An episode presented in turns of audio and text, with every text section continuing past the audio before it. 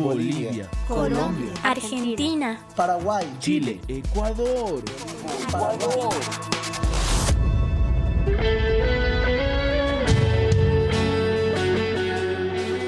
Muchas naciones, muchas naciones. Una voz que proclama las verdades del Evangelio de Cristo, descubriendo las mentiras que engañan a los jóvenes y estableciendo principios para vivir en el Espíritu.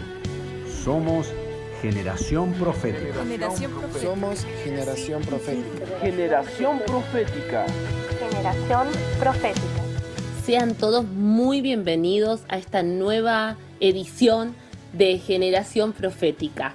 Este programa que como, como generación de Benjamines estamos llevando a cada hogar, a, a cada familia, a cada nación que elige en este día poder sintonizarse con nosotros. Mi nombre es Paola Vega, soy de, Argentina y hoy nos va a estar acompañando Jimena Núñez, que también va a dar su saludito en breves instantes. Y juntamente con ella, verdaderamente nos, honra, nos honra y nos, nos da eh, tanta, tanta felicidad que el Padre nos convoque para esta tarea eh, preciosa que es poder anunciar los tesoros de Cristo con las naciones y en las naciones, porque de esto se trata cada programa de generación profética, de poder anunciar sus virtudes, sus riquezas, sus profundidades con cada uno de ustedes que, que son esta generación también. Así que gracias, gracias por abrirnos sus casas, por sintonizarnos, por irnos escuchando en el auto mientras que van al trabajo o mientras que simplemente están teniendo un tiempo de quietud en sus casas. Muchísimas gracias. Hola Pao, hola amigos, qué bendición poder compartir un programa más con ustedes. Bienvenidos a este programa de generación profética, este espacio que se nos brinda a los jóvenes para poder compartir lo que el Señor está hablando a la iglesia, poder compartir juntos lo que el Señor está hablando a esta generación. Esperamos que sea un hermoso tiempo eh, que podamos compartir juntos. Muchas gracias como siempre por abrirnos las puertas de sus hogares, de sus trabajos, en donde sea que hoy podamos estar haciéndoles compañía y podamos estar meditando juntos en la palabra del Señor. Amén. Qué, qué hermoso es. eh, una vez más les vuelvo a decir, es un privilegio para nosotros poder estar acá y poder compartir con cada uno de ustedes, poder entrar a sus hogares, poder estar acompañándolos tal vez eh, eh, yendo rumbo a sus trabajos, rumbo a estudiar, rumbo a hacer eh, sus tareas, sus, sus tiempos de misericordia tal vez, y, poder estarlos acompañando y hablando un poco acerca, como siempre recalcamos desde este programa, lo que entendemos que el corazón del Padre está hablando a esta generación. Así que bueno, sin, sin más vueltas, vamos a pasar al tema de hoy y les quiero contar un poquitito que eh, lo que hoy estamos trayendo con, el equipo eh, surge un poquitito de una escuela que, hicimos hará nada, semana, sem- semanita y días, eh, que es la escuela de Babilonia. ¿sí? La cual les invito, hermanos, les invito ahí en sus casas, que la puedan ver, si alguno de ustedes no, no la ha podido hacer, que hoy está eh, gratuitamente al alcance de nuestra mano en YouTube, está abierto para todo aquel que quiera que quiera comer, experimentar, entender un poco más de qué se trata esto, ¿no? me pareció tan tremendo de parte del Señor que cuando estaba terminando la escuela eh, el pastor diga esto se abre para todos porque este mensaje tiene que correr. Eso me pareció algo tan tan tremendo, tan característico del corazón del Padre que siempre es dadivoso y siempre quiere dar, siempre no se puede contener, Él siempre quiere dar, ¿no? Y, me pareció tan hermoso eh, porque cuántas veces nos sucede que hay, hay familias que tal vez ni siquiera se llegan a enterar que hay una escuela eh, que se está dando con esas modalidades, ¿no? Tipo escuela de tal hora, tal hora, y de verdad son temas que necesitamos crecer en luz, que no podemos decir nunca, ah, yo ya lo sé. Ah, yo ya lo sé todo acerca de este tema. Si el Señor está hablando de este tema y lo está dejando correr por las naciones, por la, la raquia cibernética, ¿no? Como lo está dejando correr, es por algo.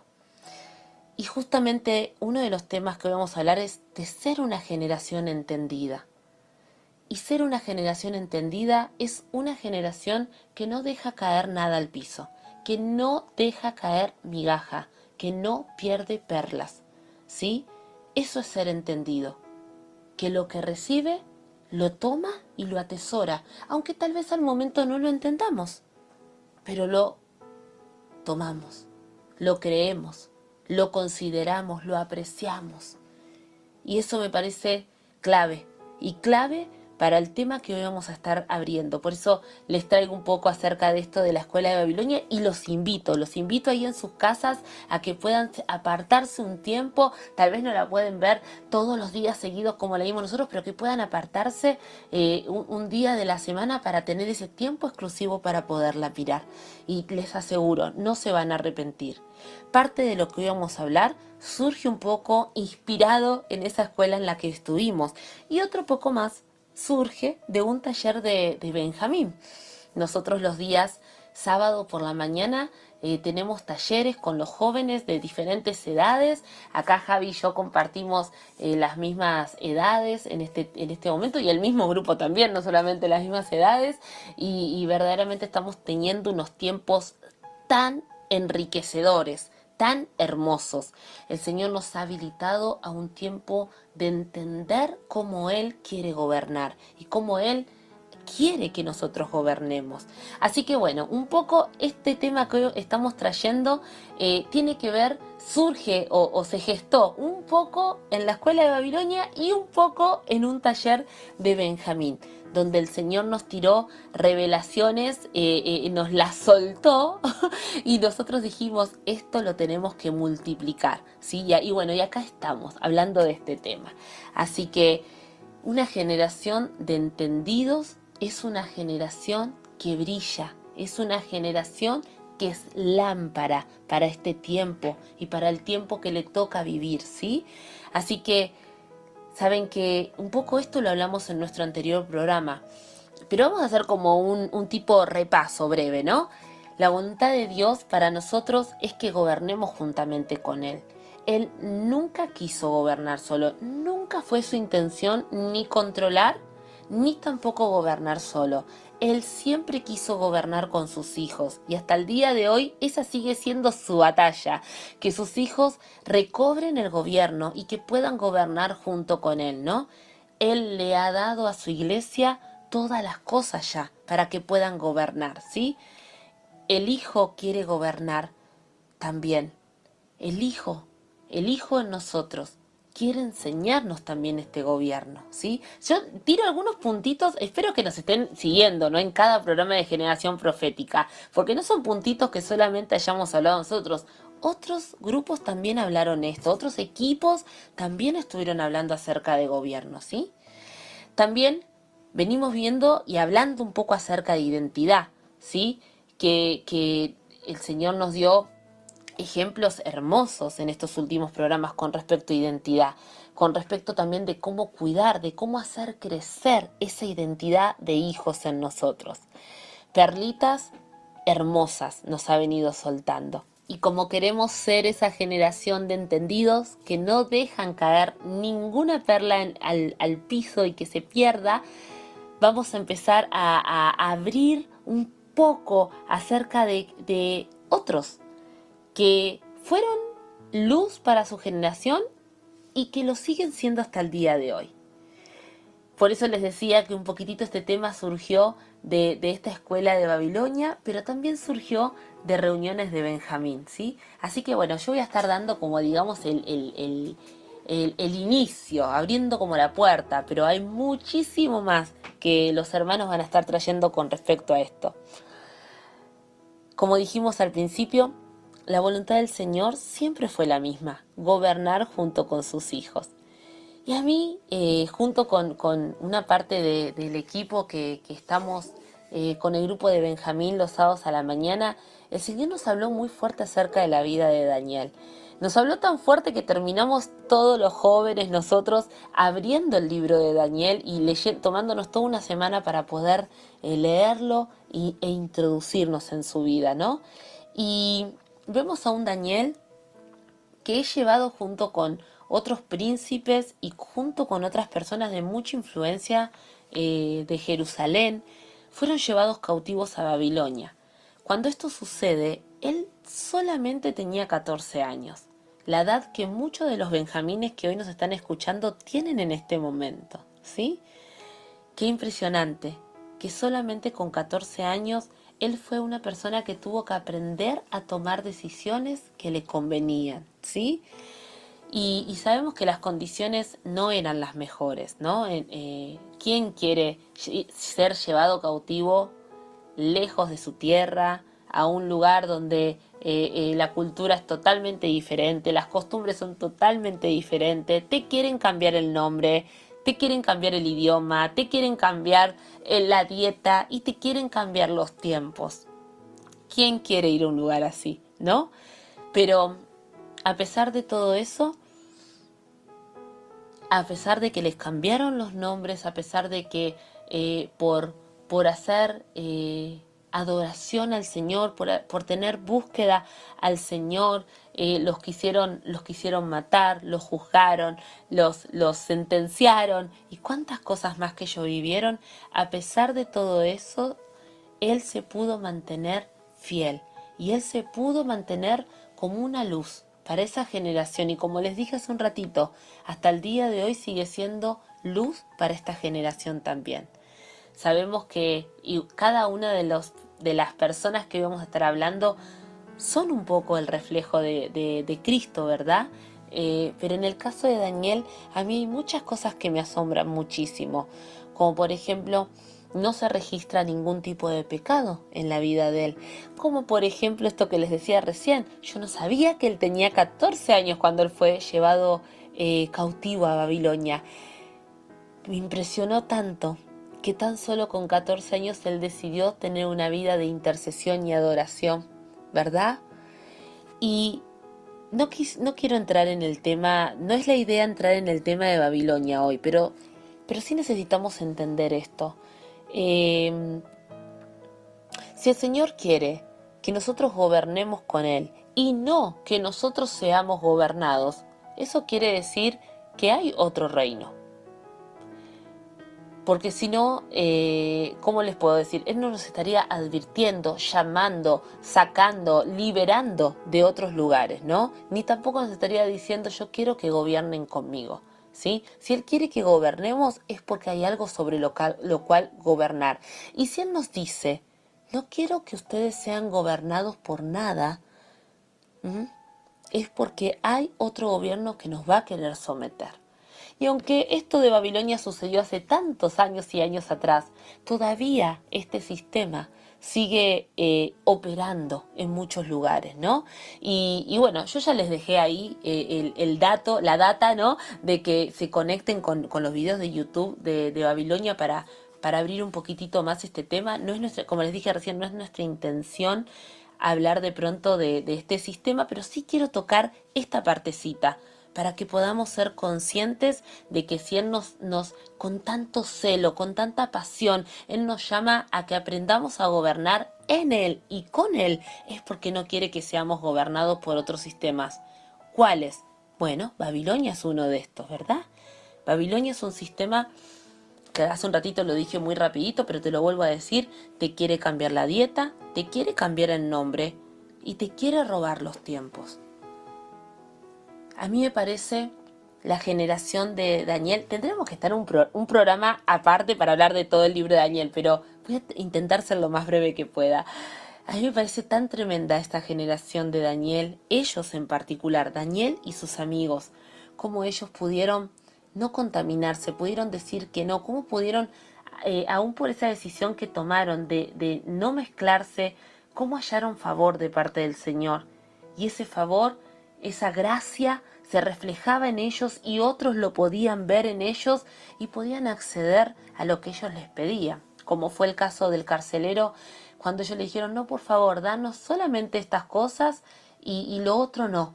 Y probanos un tiempo, a ver cómo estamos. Y al tiempo estaban mucho más radiantes que cualquier otro joven que comía lo mejor de la mesa real, ¿verdad?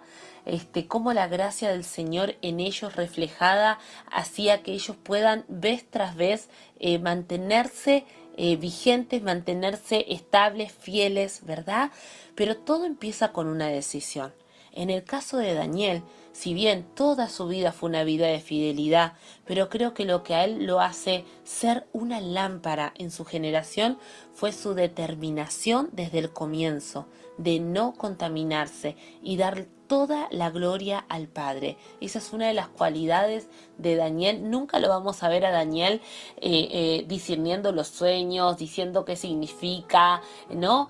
Eh, traduciendo lo que dice en esa pared cuando aparece la mano que escribe, nunca, nunca, nunca lo vamos a ver diciendo, bueno, porque yo me, me, premiaron, me lo merezco, siempre él dio la gloria al Señor, ¿no? Hay tantos rasgos en Daniel que son rasgos que nosotros necesitamos como una generación entendida, rasgos que necesitamos seguir y, y seguir trabajando y seguir trabajando para que también nosotros podamos ser esa luz en esta generación. Amén tan apasionante este tema que yo podría estar horas hablando de esto. Hay mucho más que queremos compartir, mucho más que queremos abrir juntamente con ustedes, pero va a ser luego de esta breve pausa. Ya volvemos.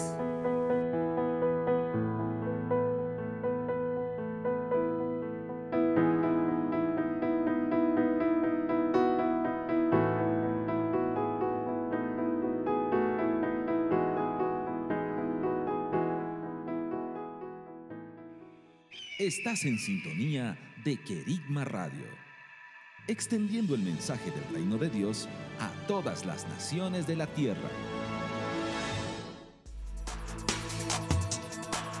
Ya volvemos con Generación Profética. Generación Profética. Generación Profética.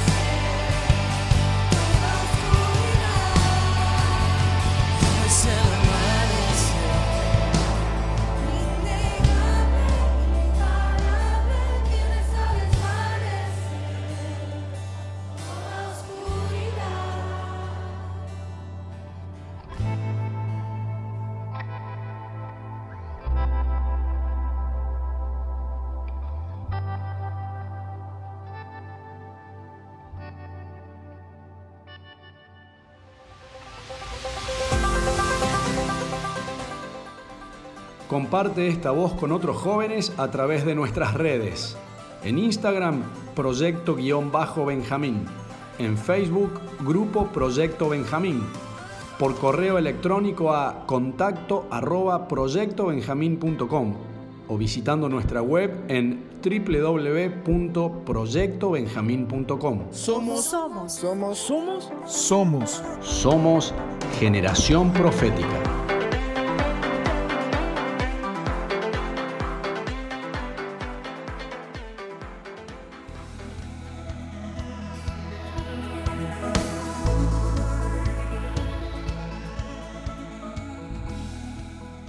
Tremendo todo lo que se viene compartiendo y realmente eh, al escucharlos, eh, al escucharte Pau en este momento, me viene eh, una persona muy especial también que supo gobernar dentro de otro sistema. Y estoy hablando de la vida de José. ¿no? ¿Cuántos conocemos uno de los hijos de Jacob, quien es entregado por, por sus hermanos como esclavo? Y, y realmente después, detrás de, de todo proceso termina eh, siendo llevado a, la tierra de Egipto y, realmente él toma un lugar de gobierno. Me hace acordar mucho el paralelo a Daniel y recuerdo algo que hablamos en un Benjamín también acerca de estas personas que se levantan en medio de los sistemas como personas lámparas, que no son gobernados por el sistema, sino que ellos terminan siendo lámparas del lugar a donde estamos, donde están yendo, donde son llevados. Em, recuerdo algo interesante que se dijo en el caso de Egipto, que es, la primera nación que recibe la luz a través de los descendientes de Abraham. Eh, el enlace para que la luz entre en Egipto, de hecho, es José, ¿no? Y, qué misericordia del Padre, que, que, es una nación que recibe a través de José una lámpara. O sea, la primera nación. Realmente cuando recuerdo que compartieron eso em, en, un Benjamín me, cambió tanto la visión acerca de lo que un hijo de Dios entendido, que se mueve en integridad, que se mueve en temor de Dios, puede llegar a ser para una nación. El entendimiento que tiene José no es como eh, el de hacer dinero o evitar el hambre, el no tener una, eh, no sé, no tener problemas, ¿no? Eh, sino que es un entendimiento de luz. Él no, no es un, un, hombre que se levanta a gobernar porque es empresario. Él tenía algo más y lo que lo hacía brillar, lo que lo hacía ser entendido, lo que hacía administrar según los negocios del Padre para una nación, no era su eh, conocimiento natural, no eran sus propias capacidades, sino que él era un hombre lámpara, que supo mantenerse en integridad y esta palabra es la que quiero traer. Lámpara eh, es una persona que se mantiene en integridad y en luz, que gobierna primero sobre sí mismo y como gobierna sobre sí mismo puede gobernar sobre una nación, ¿no? Eh, el sueño que tiene José eh, en su momento lo activa y de vuelta, vuelvo a traer esto que hablamos hace unos, unos programas atrás, es tiempo de activar los sueños. Generación Benjamín, es tiempo de activar los sueños. ¿Por qué? Porque los sueños nos activan en los propósitos. Los sueños no, no pueden adelantar, pero sí pueden activar el propósito de Dios en nuestra vida.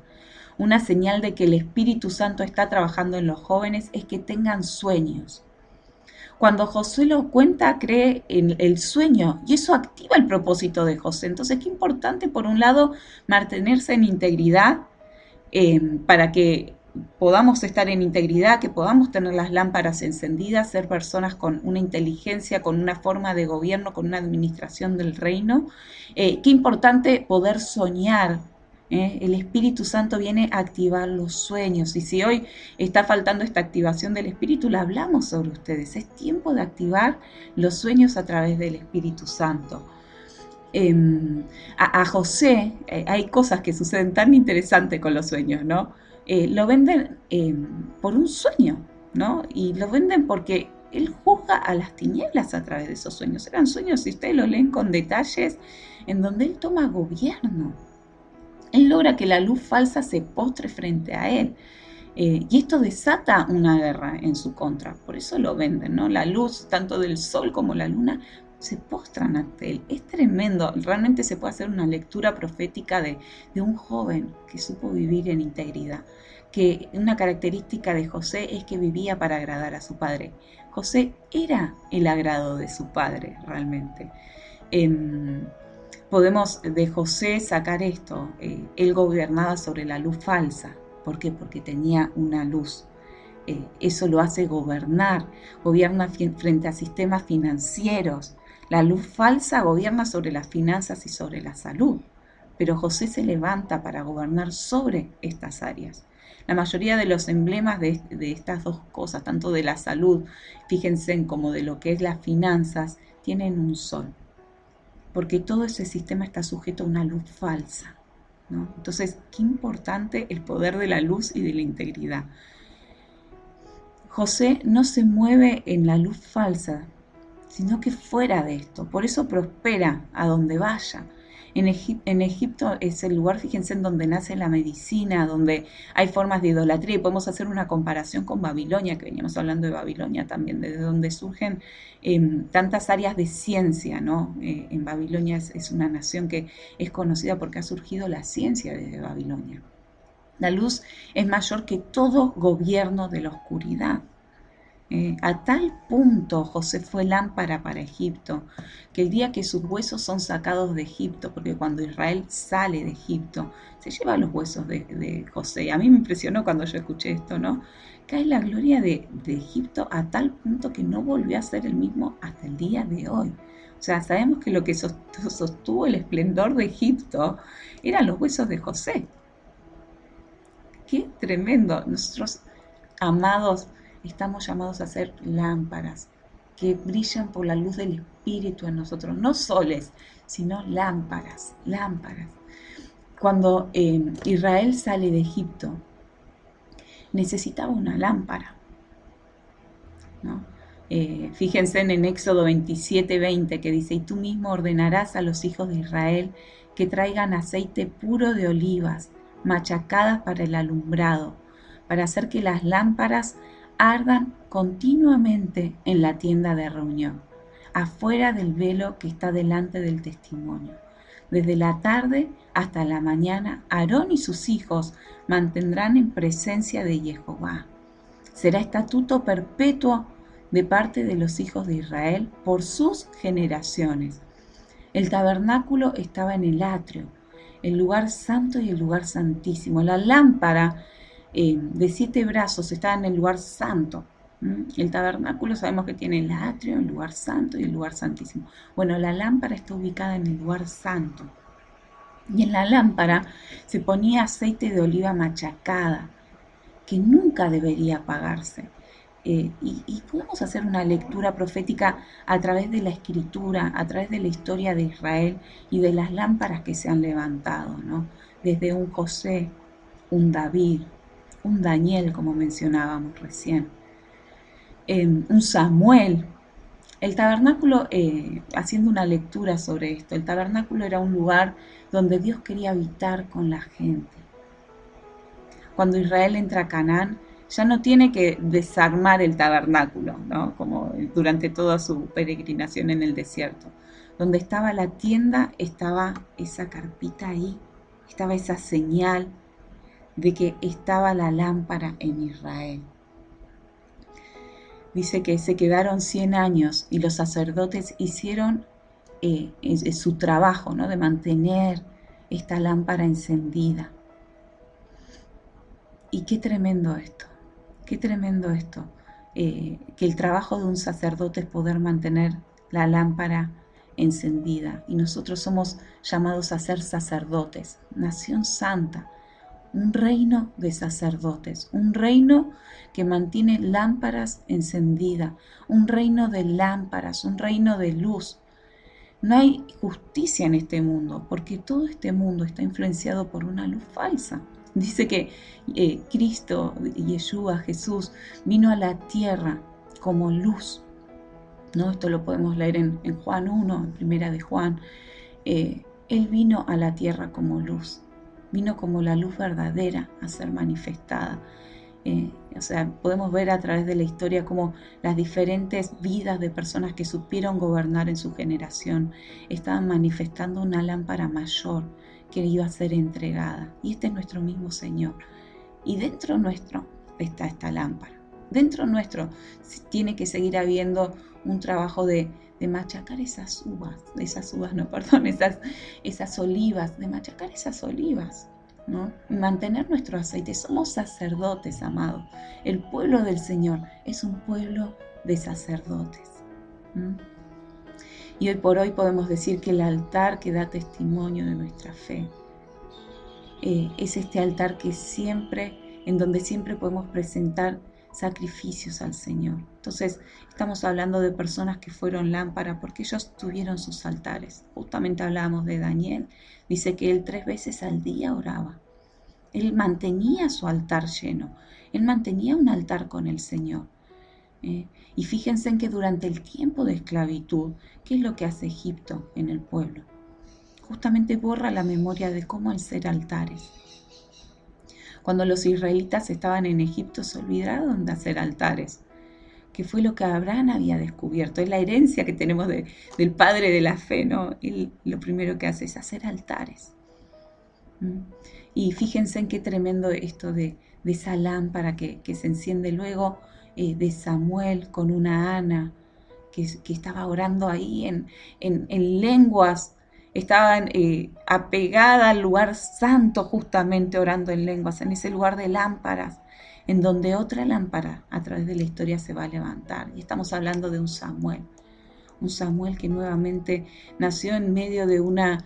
Eh, del pueblo de Israel, en este caso no es que él estaba cautivo en otra nación, pero sin embargo en medio, podemos hablar en medio de un, sacerdote, un sacerdocio que estaba corrompido, en medio de una generación de Belial, de los hijos de Eli, que sabemos que se conocen como, como los hijos de Belial, ¿no?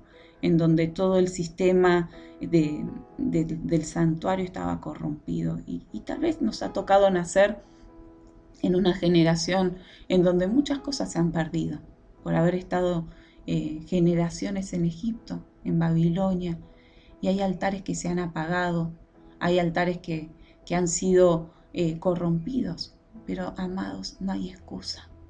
Dentro nuestro tenemos un espíritu, una lámpara que podemos activar, que se activa a través de este machacar para el Señor las, las olivas, que se activa a través de producir un aceite que le agrada a Él, que se activa a través de, de una comunión con el Espíritu Santo, que nos activa. Entonces, realmente creo que qué hermoso lo que, el tema que estamos viendo hoy, porque eh, somos llamados a ser lámparas y a gobernar. Y, oro en esta mañana, oro en esta tarde, esta noche, en el momento en donde se esté transmitiendo este programa, eh, que realmente este, este arder por el Señor, este ser lámparas, ser personas de gobierno que mantienen altares encendidos, se encienda y se activa en nosotros.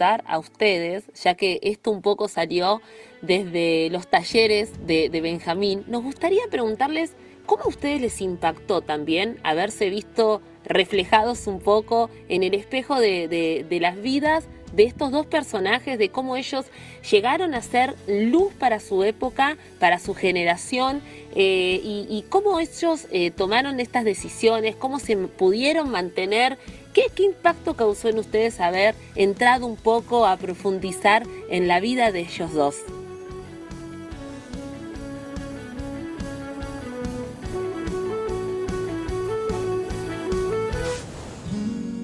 Hola a todos, me llamo Valentina, soy de Primicia y lo que más me impactó al ver la vida de Daniel fue la determinación de su corazón de no desear ni contaminarse con la mesa, con la cultura, con el gobierno que Babilonia constantemente le ofrecía, y antes bien guardó una posición de humildad delante del Señor, delante de los hombres, y se guardó por completo de cualquier tipo de mezcla o contaminación en, en sí mismo.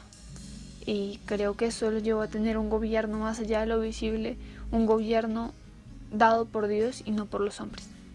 Bendiciones. Hola, mi nombre es Magalia Orquintoledo y lo que más me llamado la, atención de la vida de Daniel es su fidelidad, ya que nunca dobló rodillas ante dioses ajenos, jamás se dio ante la tentación de comer las comidas o los manjares que le servía el rey. Él siempre en todos los días oraba a Dios tres veces, eh, tres veces al día, eh, y a pesar de saber que había una ley que lo condenaba a muerte si si seguía haciéndolo, siempre fue fiel. Y, Dios, eh, por su fidelidad, luego lo recompensa, lo, lo salva del horno de fuego, lo hace más fuerte, más inteligente al no comer de la comida que le daban. Eh, en todo momento Dios siempre eh, actúa eh, y responde a esa fidelidad que tiene Daniel. Y es muy hermoso ver cómo, cómo siempre Daniel se mantenía fiel a su Dios, se, agarraba de sus creencias y decía, este es mi Dios, este es el Dios verdadero. Y, y, bueno, eso es lo que más me llama la atención, su fidelidad, que él siempre se mantenía firme en lo, lo que sabía de su Dios, en lo que él conocía, en lo que él había experimentado y jamás bajó los brazos ni ni se dio ante esas tentaciones o pruebas, a pesar de las mil y un pruebas que Dios le mandaba o que se ponían en su camino, él siempre se mantenía firme, se mantenía firme ante, ante todo eso. Bueno, eso es todo. Bendiciones. Lo que mm, a mí me llama la, la atención de, Daniel es su, su, humildad, ¿no? Porque aunque fue parte de, de la realeza de Judá, eh, y que en la, dudo que en la realeza de Judá no se coman cosas livianitas ¿no? de la parte de la realeza. Él dijo, quiero lo básico, quiero lo sencillo, ¿no? No fue de los que dijo, no quiero algo básico como lo, las comidas reales de Babilonia, sino que se rebajó para, para no contaminarse, ¿no? La, humildad en ese sentido de, de, Daniel. Y también la humildad en reconocer que en sus fuerzas, en el capítulo 2, eh, en sus fuerzas no pudo interpretar eh, eh, ese, sueño, sino que fue Dios quien hizo todo y quien le reveló todo el sueño de Nabucodonosor.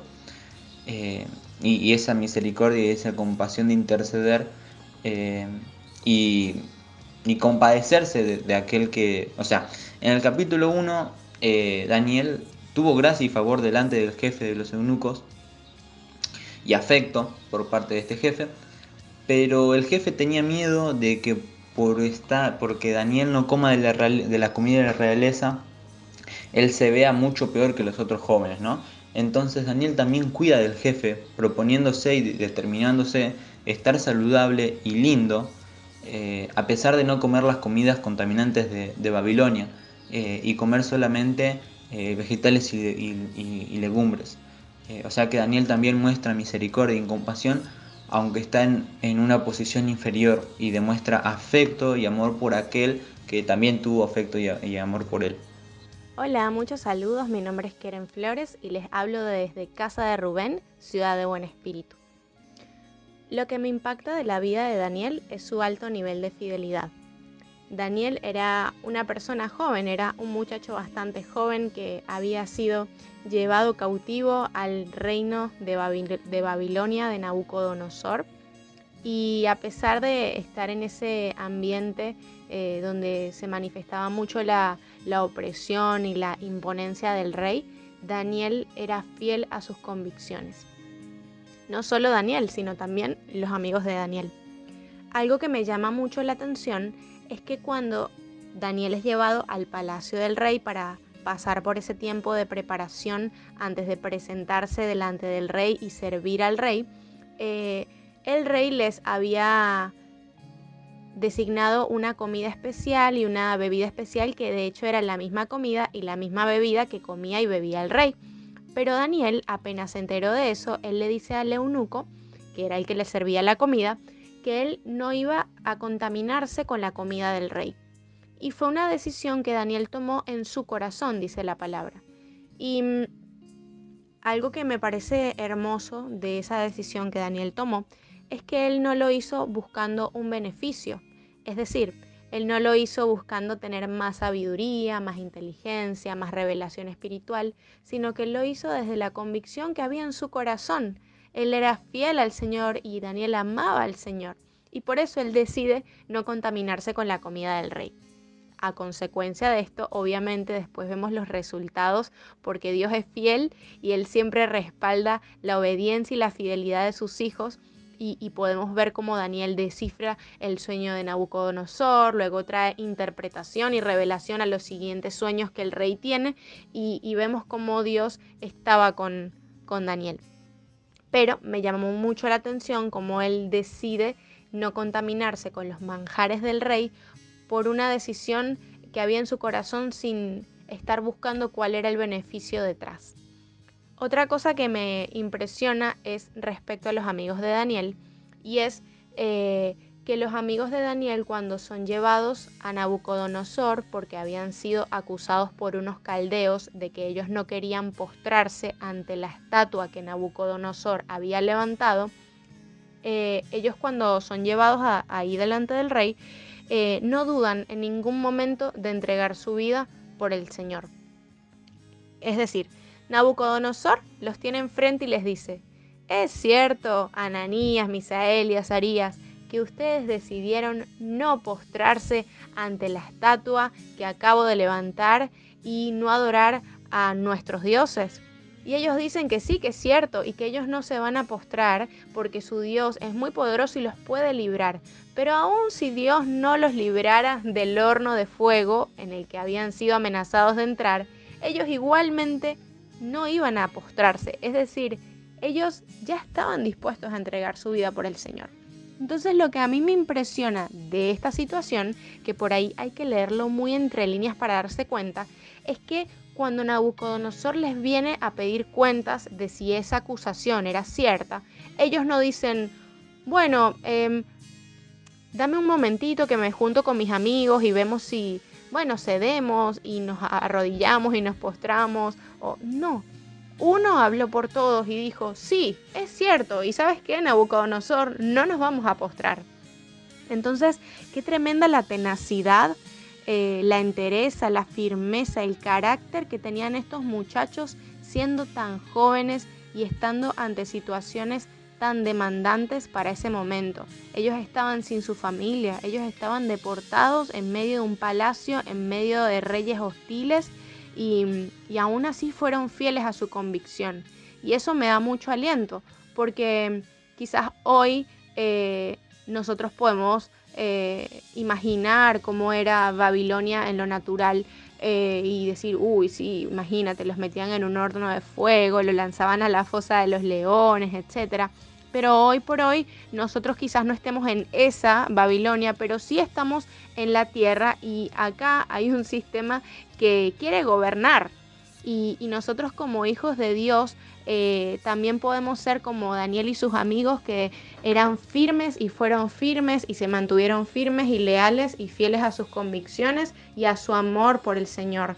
Y eso hace que ellos no estén dentro de ese gobierno, sino que a pesar de estar en, el mundo, no terminan siendo parte del mundo.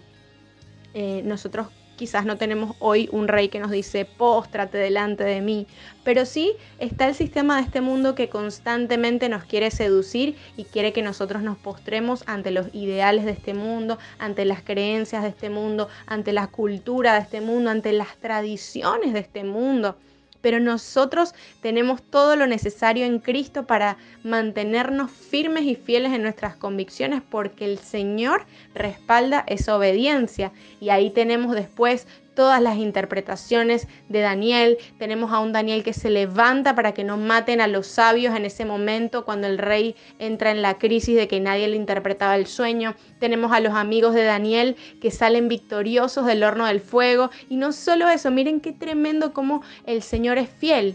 Porque Jesús es tan fiel que él dice, mira, si mis amigos van al horno de fuego por mí, yo voy con ellos. Y Jesús se metió en el horno de fuego con sus amigos y de repente Nabucodonosor dice, wow, no eran tres los que habían entrado al horno de fuego, yo veo cuatro y el cuarto semejante al Hijo de los dioses. Qué tremendo. Así es el Señor. Aunque pasemos por el horno de fuego, Él se va a meter con nosotros y la llama no arderá en nosotros, la llama no nos va a quemar y aunque pases por el fuego, no nos quemaremos y si por las aguas no nos anegarán. Qué tremendo y fiel es el Señor. Otra cosa que también me llama mucho la atención es que em, la, mm, la vida de José es otro ejemplo que nosotros podemos seguir eh, hoy por hoy en nuestra vida. José eh, fue una persona que desde muy jovencito empezó mal. ¿En qué sentido? Bueno, que José eh, fue vendido por sus hermanos, o sea, imagínense el dolor y el rechazo que eso pudo haber causado, no solo el hecho de haber sido vendido a otro lugar que encima era nada más y nada menos que Egipto, eh, y iba a estar lejos de su familia, sino que además fue vendido por su propia familia. ¡Wow! Cuánto dolor y cuánto rechazo eh, pudo haber sentido José. Pero esto es lo que me llama la atención de José puntualmente, que José no se quejó en ningún momento. José eh, no murmuró, no se quejó, no lloró, no dijo, ay, pobre de mí, ahora estoy en Egipto y qué voy a hacer, sino que él en su esencia empezó a funcionar en el medio del lugar donde él estaba. Y saben una cosa, algo muy potente que dice la palabra es que cada, eh, hay un, no me acuerdo exactamente qué versículo, pero dice, y Dios estaba con él. Porque claro, todo lo que José hacía prosperaba y en esa prosperidad, en ese funcionar, se veía que Dios estaba con José. Entonces eh, es interesante porque José empieza mal y me recuerda ese versículo que dice, eh, aunque tu principio haya sido pequeño, tu postrer estado va a ser mucho mayor. Eh, José, bueno, prevalece ante eso y empieza a gobernar en esa área donde él había sido puesta, pero no obstante, luego de que José estaba gobernando, la esposa de Potifar, que era el capitán de la guardia, que, digamos, José estaba con él, eh, lo quiso seducir y José no se dejó. Y entonces lo meten en la cárcel otra vez injustamente. La primera vez cae en la cisterna, injustamente por sus hermanos. Y la segunda vez no solo estaba en Egipto, en el peor sistema de esclavitud que había en esa época, sino que encima va a la cárcel de Egipto. No sé qué es peor que eso.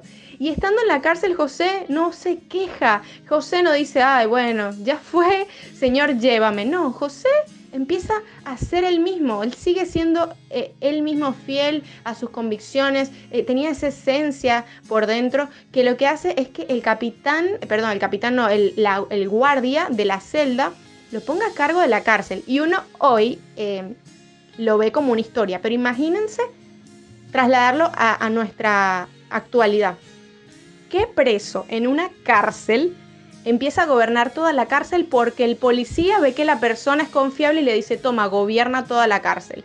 Eso hoy en día nosotros no lo vemos, nos parece casi imposible que suceda. Bueno, en esa época sucedió y José gobernó la cárcel. José, a pesar de que eh, había tenido un principio eh, muy, con, muchos tropiezos, va a la cárcel, se sobrepone a ese sistema y entonces, ¿qué es lo que pasa? Que José sale del sistema de abajo de Egipto porque es tal el gobierno que él tenía que se pone por encima y ya no está con Potifar, sino que está con el faraón y dice que faraón no tenía de qué preocuparse, sino del pan que iba a comer porque todo se lo había dado en la mano de José.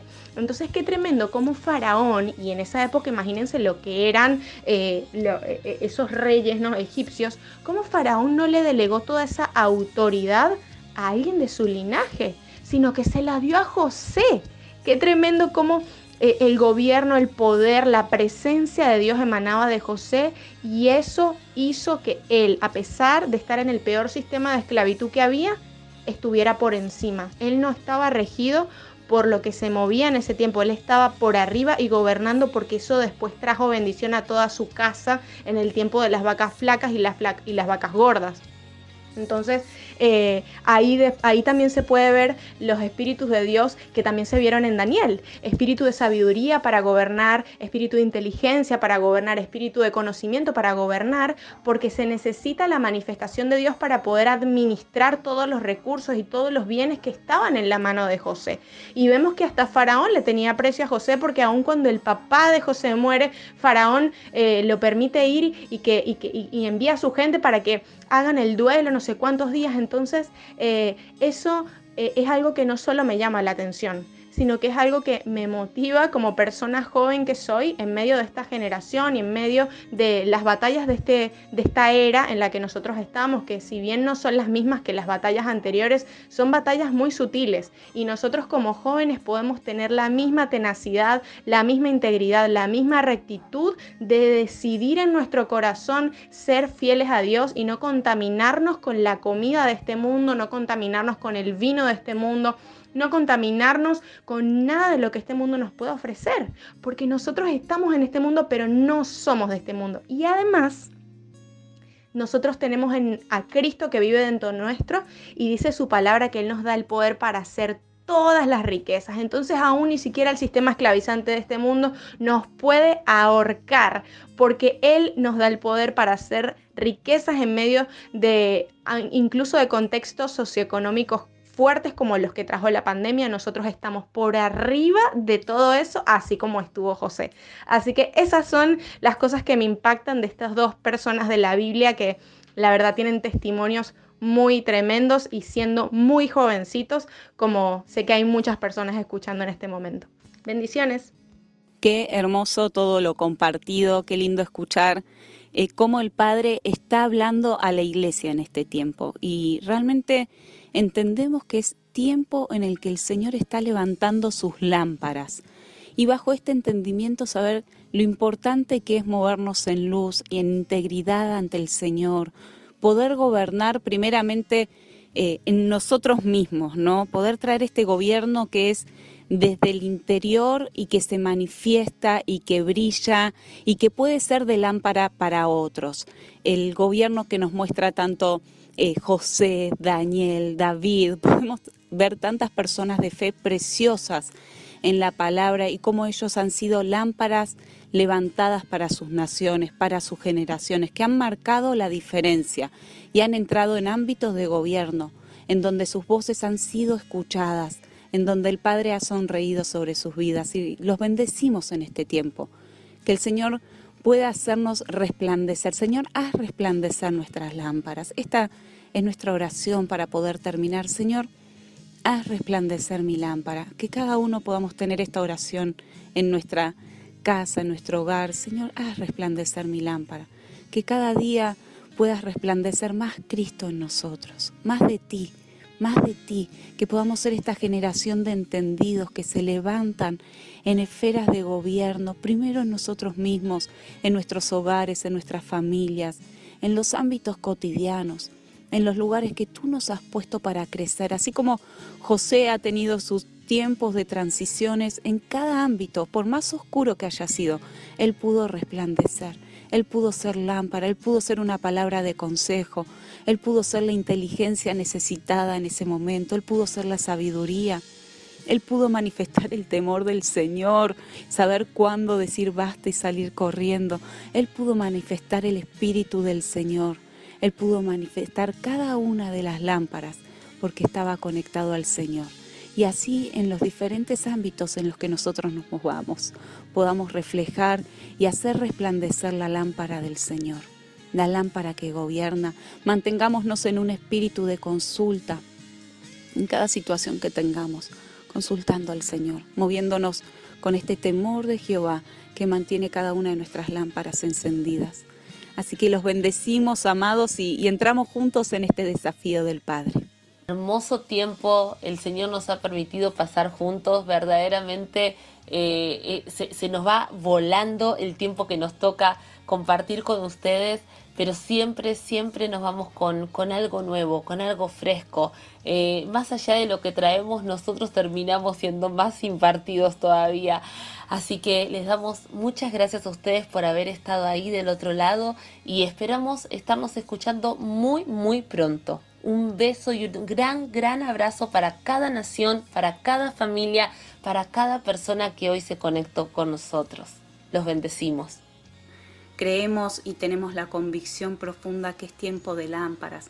Es el tiempo de los José, de los David, personas que, que gobiernan desde la integridad, desde la santidad, desde el consultar al Señor en cada una de las decisiones.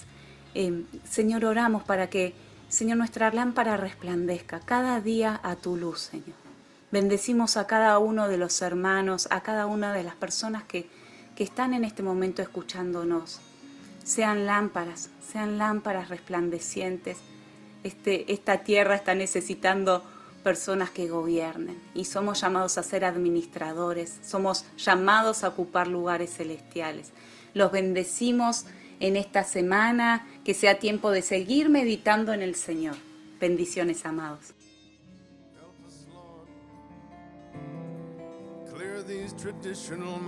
Us,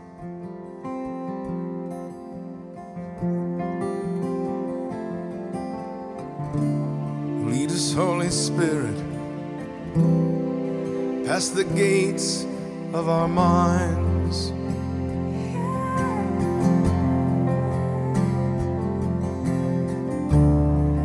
Enter your gates with thanksgiving, with praise on our lips. Last week and all of its troubles. Give us time with you.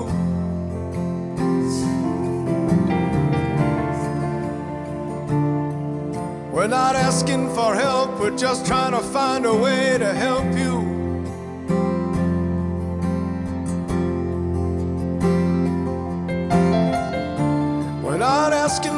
Another day. We just want to make this day completely.